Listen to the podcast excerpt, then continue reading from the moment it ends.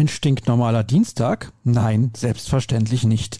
Denn ihr wisst ja mittlerweile, dass bei Borussia Dortmund immer etwas los ist, selbst wenn nichts los ist.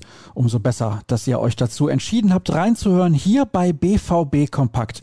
Präsentiert von Zurbrüggen, alles für ein gutes Zuhause. Schaut vorbei auf zurbrüggen.de.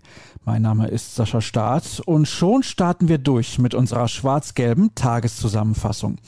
Die Woche begann mit einer Terminierung, denn die genauen Ansetzungen für das Halbfinale im DFB-Pokal sind mittlerweile bekannt. Zwar steht einer der vier Teilnehmer noch nicht fest, das war den Spielplangestaltern allerdings egal.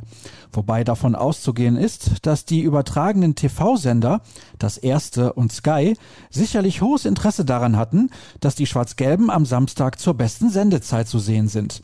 Das Duell mit Zweitligist Holstein Kiel wird am 1. Mai um 20.30 Uhr angepfiffen. RB Leipzig trifft am Tag danach auf den Sieger der Partie Jan Regensburg gegen Werder Bremen. Ebenfalls bekannt gegeben wurden die Kader für die U21 Europameisterschaft. Die wird aufgrund der besonderen Umstände zweigeteilt ausgetragen. Die erste Turnierphase findet bereits vom 24. bis zum 31. März statt.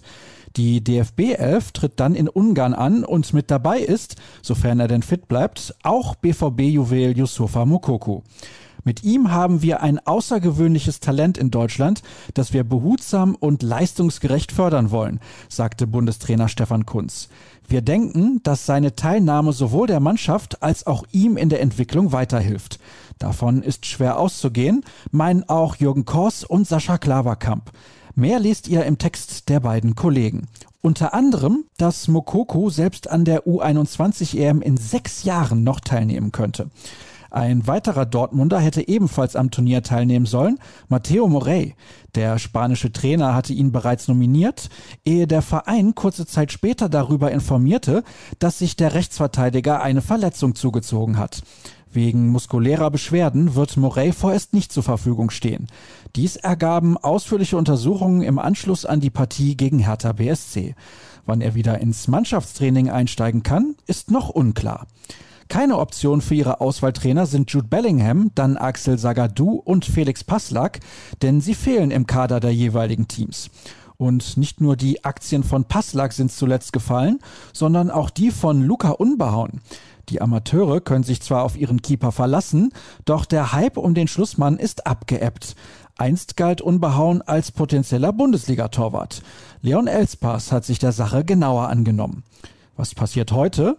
Nach zwei freien Tagen trifft sich die Mannschaft in Brakel wieder zum Training.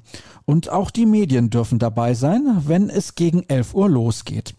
Redaktionell macht ein Artikel über Jude Bellingham den Auftakt. Er hat die Skepsis beim Club schnell zerstreuen können. Dirk Krampe zeigt auf, warum der junge Engländer für Coach Edin Terzic gerade besonders wertvoll ist. Diesen und andere Texte haben wir auf ruhrnachrichten.de für euch im Angebot und die Links gibt es bei Twitter. Folgt einfach rnbvb und falls ihr möchtet, dürft ihr gerne Sascha Start folgen. Vorsicht, nicht immer alles zu ernst nehmen. Das war's, wir sind durch. Euch einen guten Tag. Morgen seid ihr hoffentlich wieder mit dabei. Bis dann.